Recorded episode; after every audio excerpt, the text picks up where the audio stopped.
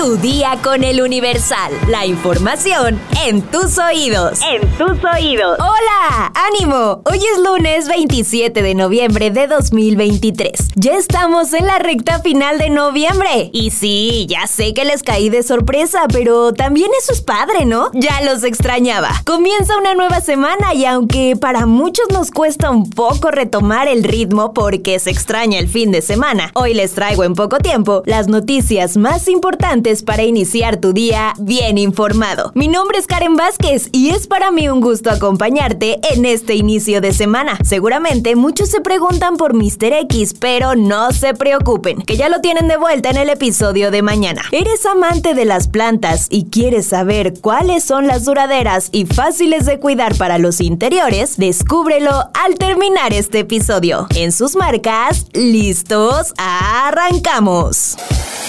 Nación.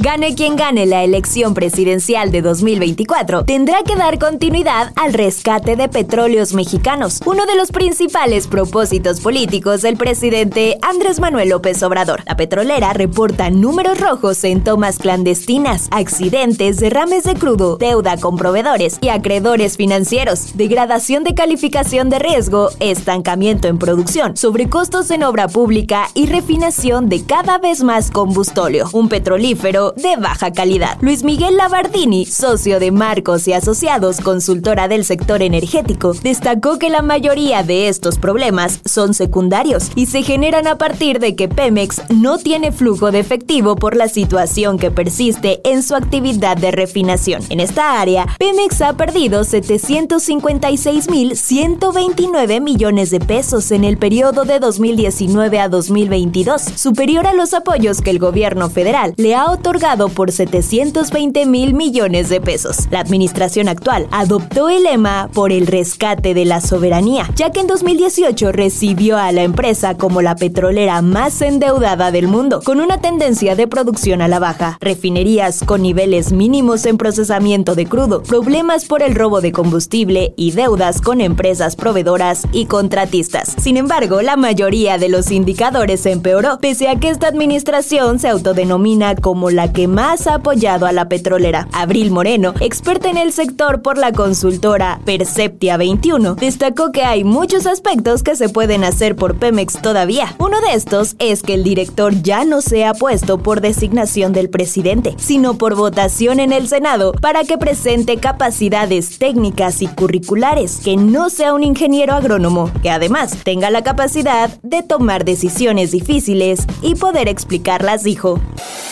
Metrópoli. Durante diciembre en la Ciudad de México se esperan temperaturas al amanecer de entre 4 y 8 grados Celsius, estimaron autoridades capitalinas. De acuerdo con la secretaria de Gestión Integral de Riesgos y Protección Civil, Miriam Ursúa, esta temperatura será ligeramente mayor a la media histórica y en total para todo el país se esperan 56 frentes fríos, también un ligero aumento con respecto a la temporada invernal pasada, que tuvo 52. Ante esto, la función capitalina recomendó vestir varias capas de ropa, usar bufanda, gorro y guantes al salir, cubrir nariz y boca para evitar respirar el aire frío, revisar que los calentadores funcionen correctamente y colocarlos en lugares ventilados, apagar velas, braseros y o mecheros antes de dormir, beber agua a menudo e ingerir de ser posible frutas y verduras. De igual forma, recomendó bañar lo menos posible a las mascotas y evitar cortarles el pelaje. En este sentido, el secretario de Inclusión y Bienestar Social Rigoberto Salgado detalló que durante esta temporada invernal entregarán 200.000 cobijas, 600.000 cenas calientes y repartirán 25.000 kits de invierno en donde habite el mayor número de personas en situación de calle y en las zonas altas de la ciudad, como la Magdalena Contreras, Tláhuac, Tlalpan, Milpalta, Xochimilco, Gustavo Amadero, Álvaro Obregón y Coajimalpa. Estados. Tres periodistas que habían sido secuestrados en el municipio de Tasco fueron liberados, informó la Fiscalía General de Guerrero. Sin embargo, aún continúa retenido uno de los familiares que también fue privado de su libertad. Mediante un comunicado, la institución informó que los periodistas Naisa N, Alberto N y Marco Antonio N fueron liberados, así como Guadalupe N, esposa de Marco Antonio. Esto luego de un reforzamiento de los operativos de búsqueda y el despliegue de autoridades de seguridad seguridad federales y estatales en la región norte de la entidad. En este mismo documento, la Fiscalía precisó que Alberto N., hijo del periodista Marco Antonio, continúa desaparecido, por lo que agentes ministeriales, personal del Ejército Mexicano, de la Guardia Nacional, Policía Estatal y la Comisión Estatal de Búsqueda de Personas continúan con los operativos de búsqueda a través de recorridos y el despliegue de efectivos en dicha zona. Mundo. Los Chapitos recibieron otro golpe. Un narcotraficante convicto vinculado al cártel de Sinaloa que trabajaba para uno de los hijos de Joaquín el Chapo Guzmán fue asesinado a tiros el jueves por la mañana en un tramo industrial de Willowbrook en Los Ángeles, según las autoridades y los registros judiciales. Eduardo Escobedo, de 39 años, alias El Mago, fue uno de los hombres asesinados según funcionarios del forense y del departamento del sheriff del condado de Los Ángeles. La otra víctima era Guillermo de Los Ángeles Jr. de 47 años. Así lo informó el diario Los Angeles Times. Escobedo, vinculado a Iván Archibaldo Guzmán Salazar, cumplió cuatro años y nueve meses en una prisión federal por conspirar para distribuir más de 10 mil kilos de marihuana y lavar ganancias de la droga. Fue puesto en libertad en 2018. Este asesinato constituye un nuevo golpe para los Chapitos, tras la captura en Zapopan de Néstor Isidro Pérez Salas, alias El Nini, quien fue jefe de seguridad de los hijos del narcotraficante Joaquín El Chapo Guzmán. Deportes. Se acabó la espera. Esta noche Tigres y América se enfrentarán en el césped del Estadio Universitario para definir quién es la campeona de la Liga MX femenil. Tras ser ampliamente superadas en la ida de la final, las Águilas de Ángel Villacampa tratarán de lograr una proeza, ya que la desventaja con la que llegan a Monterrey es bastante grande. Las azul crema cayeron 3 a 0 en el Coloso de Santa Úrsula. Sin embargo, todavía tienen la esperanza de remontar y alcanzar el bicampeonato que tanto anhelan. Sus objetivos son claros, dar mucha pelea y no regalar los últimos 90 minutos de la apertura 2023. Pero pese a que le propinaron un zarpazo mortal al América, las regias no se confían. Para ellas el marcador está 0-0 porque todo puede pasar en el volcán.